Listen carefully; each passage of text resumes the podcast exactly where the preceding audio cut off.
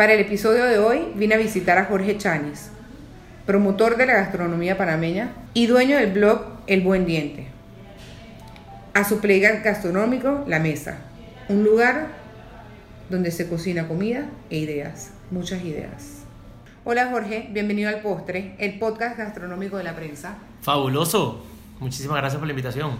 ¿Sabes que aquí lo dulce no es pecado? Jamás. ¿Qué, qué es pecado? No sé. Eh, ¿Quién dice que es pecado? ¿Quién define eso? ¿Quién define eso? Búsquemelo, por favor. He venido varias veces a la mesa y siempre está pasando algo nuevo. Cuéntanos, cuéntale a los escuchas qué es la mesa.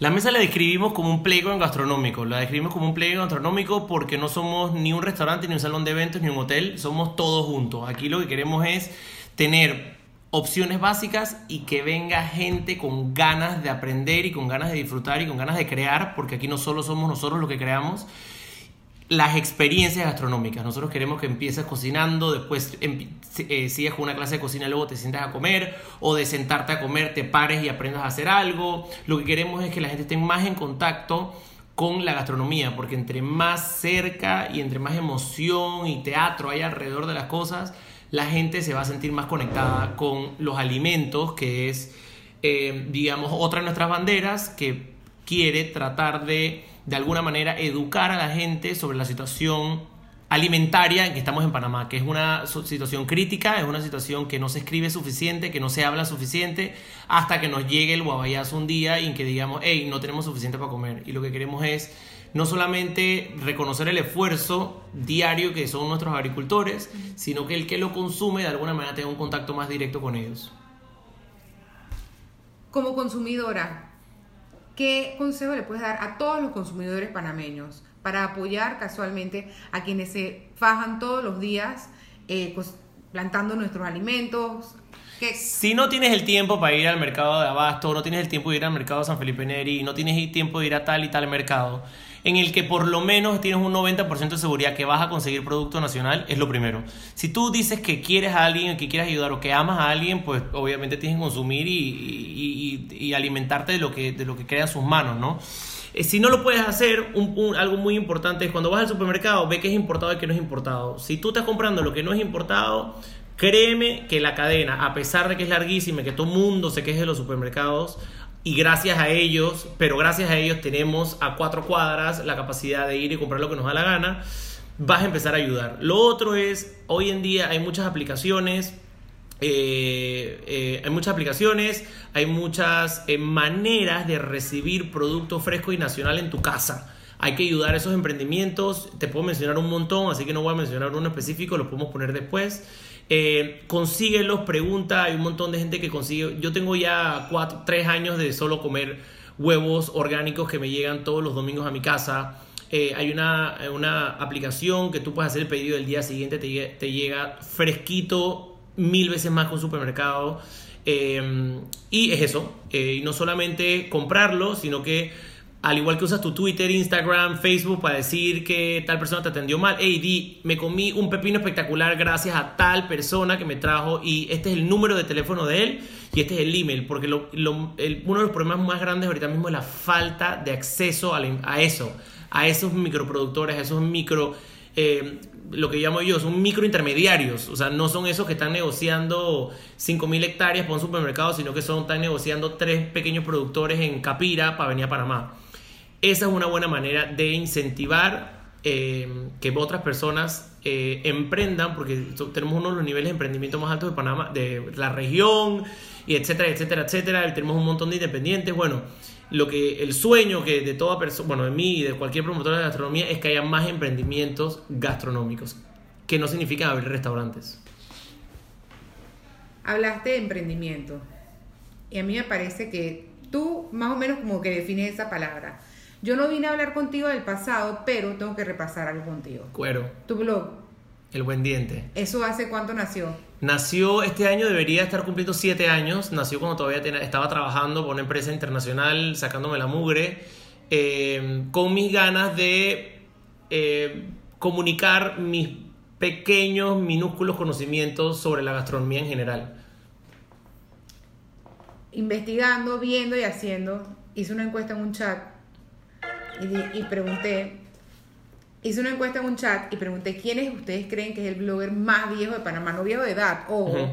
sino quién fue el primero. Y que bueno, es que blog como blog, páginas web, nacieron muchas, Sí. habían unos antes y otros después.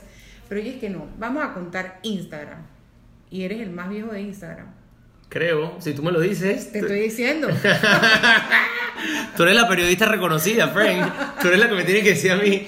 Te Sí. estoy diciendo, o sea, por la fecha fuiste de los primeritos Sí. que abriste Instagram Sí. y dijo, mundo aquí voy, soy food blogger. Así, bye. Es decir, que el- la, la autocoronación. Me coroné sin saber ni siquiera redactar un párrafo, No pero ahí me fui. eso, le abriste paso a gente Sí, y es importante. para el cuero. Hablando de abrirle paso a gente, háblame de buen tenedor. El buen tenedor eh, sigue, si- o sea, el buen diente agarra, yo le llamo como mi batería. Y a medida de cada año, yo me puse, cada año voy a arrancar una nueva plataforma para celebrar, reconocer o... Sí, para celebrar y reconocer la gastronomía panameña. Y esa fue la primera que nació, con mis ganas de luego haber conocido a muchos chefs panameños, darme cuenta del esfuerzo que ellos realizan diariamente, semanalmente, todos los días de su vida por de alguna manera transformar ingredientes y presentarte un plato y aportar a la cultura gastronómica de Panamá y nació el buen tenedor entonces lo el, el año antepasado que el año pasado no se realizó el año antepasado lo, le quité el foco a los chefs y lo llevé al origen de la gastronomía para el cual hoy en día estoy completamente volcado que es los agricultores panameños los productores que tienen 100 años 50 años produciendo café o produciendo cebolla o produciendo yuca. Y este próximo año te puedo decir ya que tengo fecha, que va a ser entre julio y agosto, y será una nueva versión del Buen Tenedor. Si esta es la primera vez que lo digo. Oye, sí, me encanta porque ese es parte del propósito de este podcast. Eso es, yo te voy a- Sacarle un secreto a la No. gente, un dato. Yo te, voy a, yo te lo voy a dar todo. Yo ni siquiera lo he terminado de, de- de conceptualizar, pero va a ser un buen tenedor que, acapa- que agarre los- las dos versiones que he tenido. Van a ser reconocimientos a chefs eh, o a cocineros panameños y reconocimientos a los agricultores, los productores nacionales. Y vas a ver que va a tener una mezcla bien interesante de quién premio primero, quién premio después, quién le da el premio a quién. Tengo varias cosas que estoy cambiando, que estoy buscando mucha gente que quiera unirse al proyecto para poder, ya, eh, levantó la mano Maite, número number one. Y eso es lo que quiero hacer, o sea, las ganas sobran, la gente está, o sea, lo que me llama la atención y me gusta de manera, de- o sea, me, me impacta de manera positiva es que por lo menos yo escucho una, dos, que cuatro personas diciendo mencionando seguridad alimentaria en televisión, mencionando desabastecimientos, mencionando un par de cositas que tienen que exponerse muchísimo más porque yo en mi mega corta carrera como promotor de la gastronomía panameña, como gastrónomo, eh, me he dado cuenta que directamente, o sea, con productores que conozco, en los últimos cuatro años, nada ha mejorado, Maite, nada, solo ha empeorado. Para muchos, sí, han nacido nuevos, personas jóvenes que están de alguna manera como rediseñando el, el modelo de negocio de lo que es ser un productor, que son muy exitosos, pero necesitamos que más gente se una a ellos y reforzarlos de abajo, que son los que dan lechuga, tomate y pepino y no cosas espectacularmente nuevas o gourmets, que necesitamos cambiar eso mucho más. ¿Te gusta meterte en camisa de once varas? Me encanta, Eventos grandísimos. es lo mío, Hay uno que fue de chiquito a grande, Menú Panamá. Sí. Hay que mencionarlo. por supuesto. Menú Panamá es eso, eh, hace, hemos hecho cuatro años creo, cuatro o cinco años. Fue un día, me senté con Mario Castrellón, de, chef de Maito, uno de los grandes representantes de nuestra gastronomía a nivel internacional. Y dijimos, hey, queremos crear algo. A diferencia de muchos otros, dijimos, hey, es algo parecido o algo que, hey, hagámoslo juntos. O sea, ¿para qué tú vas a estar haciendo una vaina pero yo otra vaina? Eso es pelear para los dos lados, que no Panamá no es tan grande, no tenemos más de 365 días como, como nadie. Y bueno, empezamos a crecer eso, trabajar igualmente en eso, entrar en cultura gastronómica, eh, darle la bandera a influencias o gastronomía panameña que no tenía el foco encima, como lo fue uno de mis años favoritos, que fue eh, la comida afropanameña, que desencadenó un montón de cosas y que hemos ido trabajando con todos. Eh, y eso es lo que vamos a tra- tratar de seguir haciendo cada año. Ahora lo que vine. Hablemos de la cosecha. Café. Café. Café sabroso. Local. Háblame. Premiado. La cosecha es mi última, mi último emprendimiento, nació el año pasado y fue en yo estaba anteriormente trabajando un poco en diferentes épocas de cosecha de productos emblemáticos panameños. Arranqué un poco con la zafra, que es la zafra de la caña de azúcar para hacer el ron nacional de todas las marcas. Eh, me di cuenta el el, em, em, digo, cada vez me gusta más viajar a mí, cada vez leo más del impacto eh, del turismo en países como el nuestro. Nosotros no tenemos eh, ensambladoras de carros, no tenemos desarrolladores de chips de computadora, no tenemos eh, ensamblaje de teléfonos celulares como en ningún otro lado. Ey, ¿qué es lo que tenemos que hacer? Reforzar esa industria, esa economía naranja, esa economía de la creatividad. Y es básicamente mi esfuerzo que empezó ese año pasado bueno, que empezó hace mucho tiempo, pero lo desarrollé finalmente, es crear un producto turístico sostenible. Cuando digo producto turístico sostenible es que se sostiene en el tiempo y es que no es que yo gane cada vez más años, sino el productor premiado con el geisha más caro del mundo y eh, la familia indígena que vive a un kilómetro de ahí que vende fresas.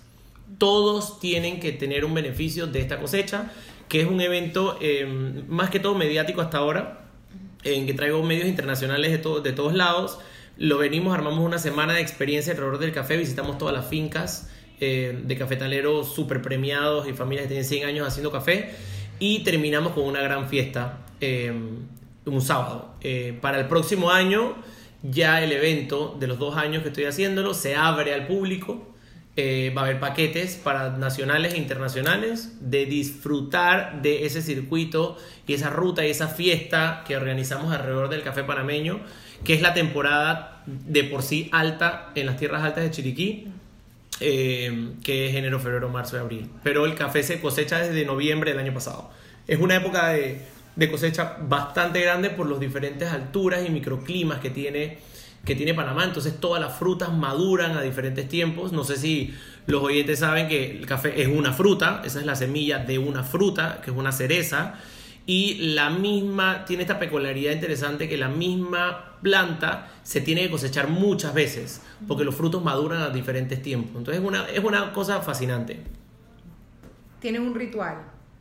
Tenemos el mismísimo ritual. Como todo lo bueno se tiene que celebrar y como todo lo bueno que es un tesoro, que es oro en polvo, llámalo como quieras, se tiene que celebrar de la manera correcta. La bandera este año es presentar una nueva manera de celebrar el café de especialidad panameño. Creamos eh, un ritual del café que es acompañar una taza de café con bites. Yo creo que al panameño le gusta jartar, a ti te gusta comer, a mí me gusta comer. He viajado con Maita Chiriquí por un fin de semana y te puedo asegurar que le gusta comer tanto como a mí. O sea, nos gusta... no es secreto. no, no, no. Disfrutamos comer. Entonces lo que, lo que hemos creado es 11 cafeterías que van a tener un ritual diferente cada una de ellas para que la gente pueda ir a probar esos diferentes rituales, que es, es que todo maridar de alguna manera interesante el café de especialidad que están sirviendo. Y desarrollamos, eh, quisimos acompañar con diseño. Yo creo que el panameño siempre está como menos, nos, menos, menospreciamos nosotros mismos diciendo, no, que aquí en Panamá nadie diseña nada, no hay platos pretty, no hay, sí, nadie hace sillas, nadie, y dijimos, hey, yo encontré este equipo, una amiga mía de toda la vida, una arquitecta, Ginette Gotti, de dos arquitectos, que diseñó la taza en conjunto con nosotros, que conceptualizó la taza en conjunto conmigo, la mandamos a hacer a Colombia, ya que en Panamá no, no encontramos alguien que hiciera 2.500 tazas de cerámica a mano, y una estructura que es muy interesante, que pueden, pueden visitar mi, mi, red social, El Buen Diente, o la cosechapanamá.com, que son mis dos, la cosecha Panamá en Instagram, que ahí pueden ver eh, de alguna manera gráfica lo que, estamos, lo que estamos proponiendo, que es ensamblado aquí en Panamá por una empresa que se llama Laser Cutting Shop.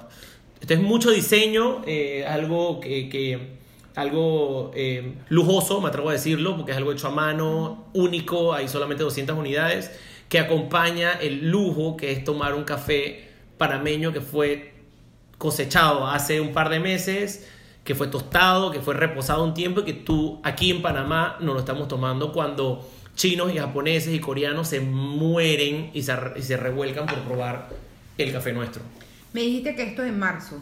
Esto es en marzo. La cosecha es del 14 al 17 y arrancamos el, el beneficio con Visa, para tarjetavientes de Visa, todo el mes de marzo. Jorge, Tú comes por todo Panamá. Lo último que comiste que te arrebató. Lo último que comí que me arrebató, que ya es algo que me ha arrebatado antes, es un pollo asado doraditos. Eso es lo que me comí la semana pasada. Delicioso, ¿no? Te mueres. Delicioso. Sí, eso fue lo último que creo que me arrebató. Eh, y un emparedado banh mi, eh, un banh mi, que es un, resta- eh, es un restaurante que acaba de abrir, que queda diagonal a Petit Paris ahí en Marbella. Tienen unos fideos vermicelli también con, un- con una salsita espectacular y un pollo arriba. Buenísimo, ese lugar se lo recomiendo mucho. Para, se me hizo agua la boca. Vamos a comer pues. De una vez. Ya espérate. son las 11 de la mañana y ahí puedo comer. terminar de preguntarte unas cosas. Ok, Espérate. dale, dale, dale, dale, dale, dale. Un plato panameño que te robe la calma. Pulpo con leche de coco y un buen picante. Eso para mí, y patacón bien crujiente y delgado. Ay, a la vida. Eso es lo que quiero mejor ahora.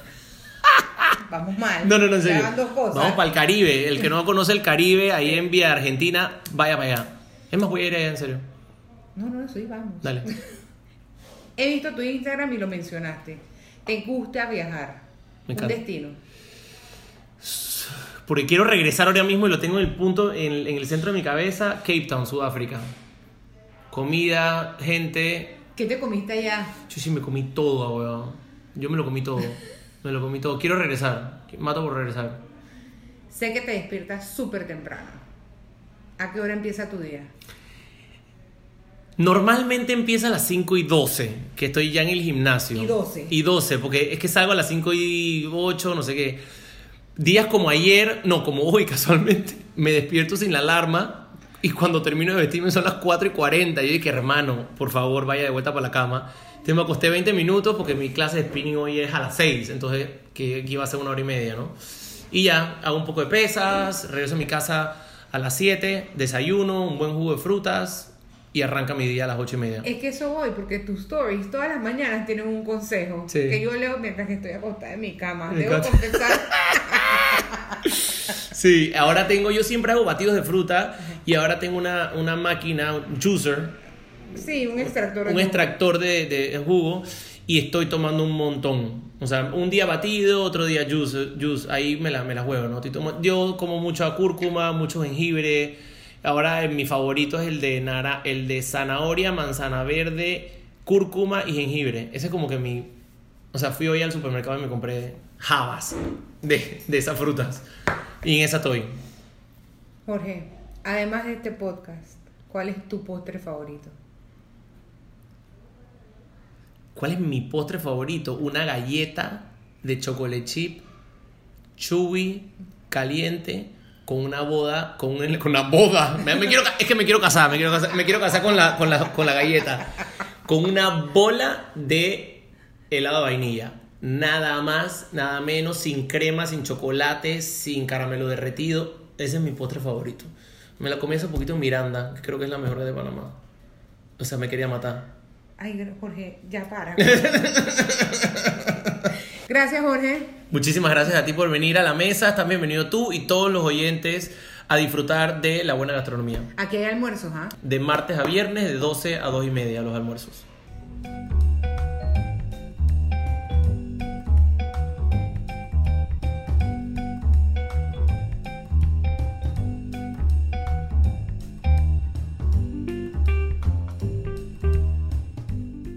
Atrévete a comprar café de especialidad en grano para preparar en casa. Los granos de café pierden propiedades cuanto más procesados estén. Cómprate un molinillo y muele el café en casa justo antes de consumirlo, para aprovechar todos sus aromas y su cuerpo.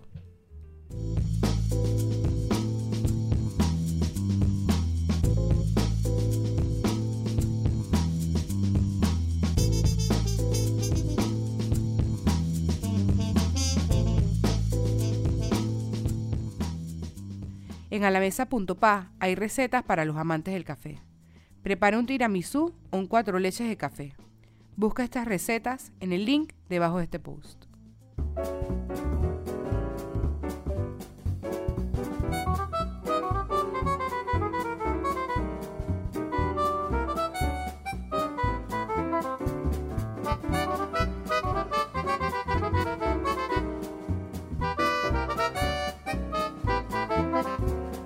Esto fue todo en esta entrega del postre.